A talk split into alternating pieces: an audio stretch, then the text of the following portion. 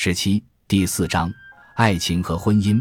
玛莎是娇弱可爱的姑娘，她很像中国古典小说《红楼梦》中的林黛玉。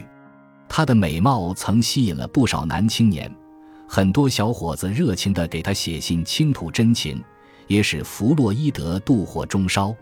虽然在弗洛伊德夫妇的那些情书中未曾提及玛莎在与弗洛伊德认识前的情史，但据玛莎自己后来说。在弗洛伊德向他求爱以前，他差一点与一位比他大许多岁的商人雨果·卡迪斯订婚。好在他哥哥多方劝阻，告诉他没有爱情基础的婚姻是不会美满的。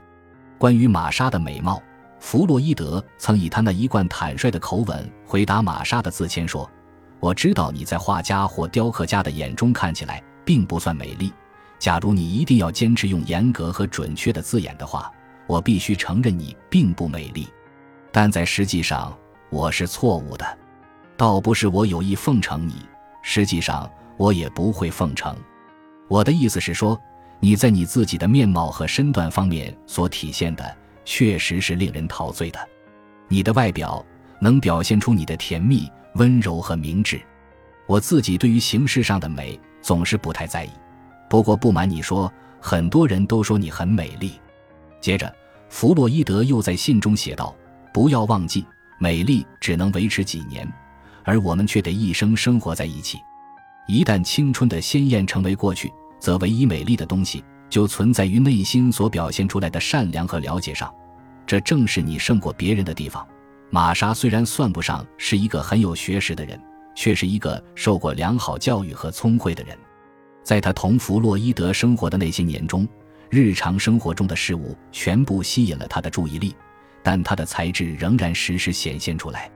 玛莎的哥哥埃利于1883年10月14日同弗洛伊德的大妹安娜结婚。一般人都以为埃利和安娜是在弗洛伊德订婚之前订婚的，似乎弗洛伊德是经由埃利订婚才认识玛莎的。其实不然，弗洛伊德是在1882年6月17日和玛莎订婚。比埃利订婚早半年左右。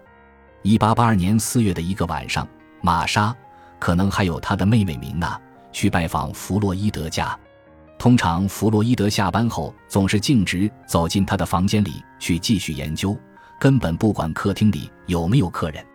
但这次却不同，他看到一个美丽而愉快的姑娘坐在餐桌边，一边削苹果，一边高兴地谈天。他很快就被吸引住了。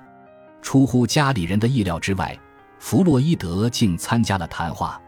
看来那第一眼相见是命运所安排的。往后他俩的幸福爱情似乎诠释着第一眼引起的时间系列的自然延续。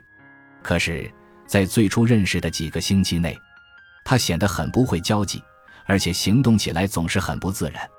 他不太敢直接的追求她。但他很快就感受到一种无形的精神压力和一股难以忍受的感情冲动。他说：“因为任何对这样一位少女的假惺惺都是不堪忍受的，所以他终于冲破犹疑和呆板的罗网，决心向她求爱。他每天送给她一朵红玫瑰，并附上一张名片，上面用拉丁文、西班牙文、英文或德文写上箴言或格言。”他回忆说：“第一次向她致意时。”他把她比成一个嘴唇会衔来玫瑰和珍珠的神仙公主，从此以后，他就经常用公主来叫她。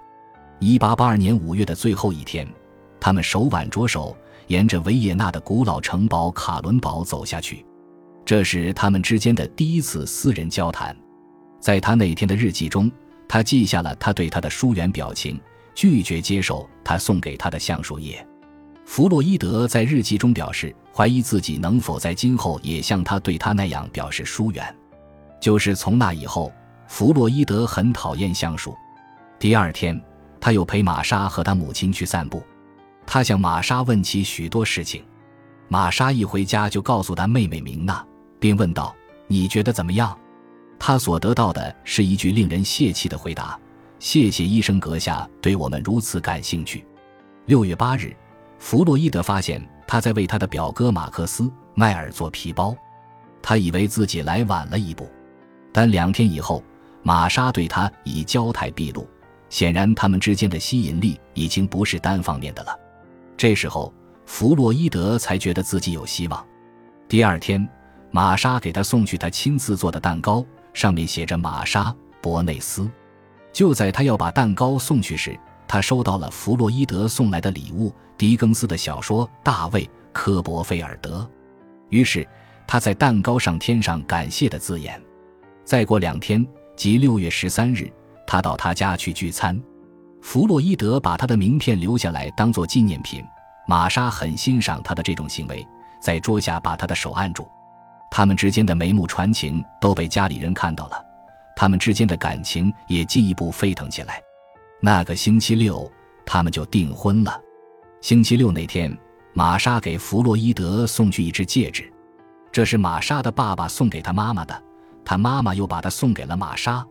弗洛伊德仿照这个戒指定做了一只小的，送给玛莎。订婚那天是六月十七日。弗洛伊德和玛莎都永远忘不了这一天，他们曾一连好几年要在每一个月的十七日那天庆祝一番。从他们认识的时候开始，弗洛伊德的性格就给玛莎留下很深的印象。尤其使弗洛伊德高兴的是，玛莎觉得他很像他爸爸。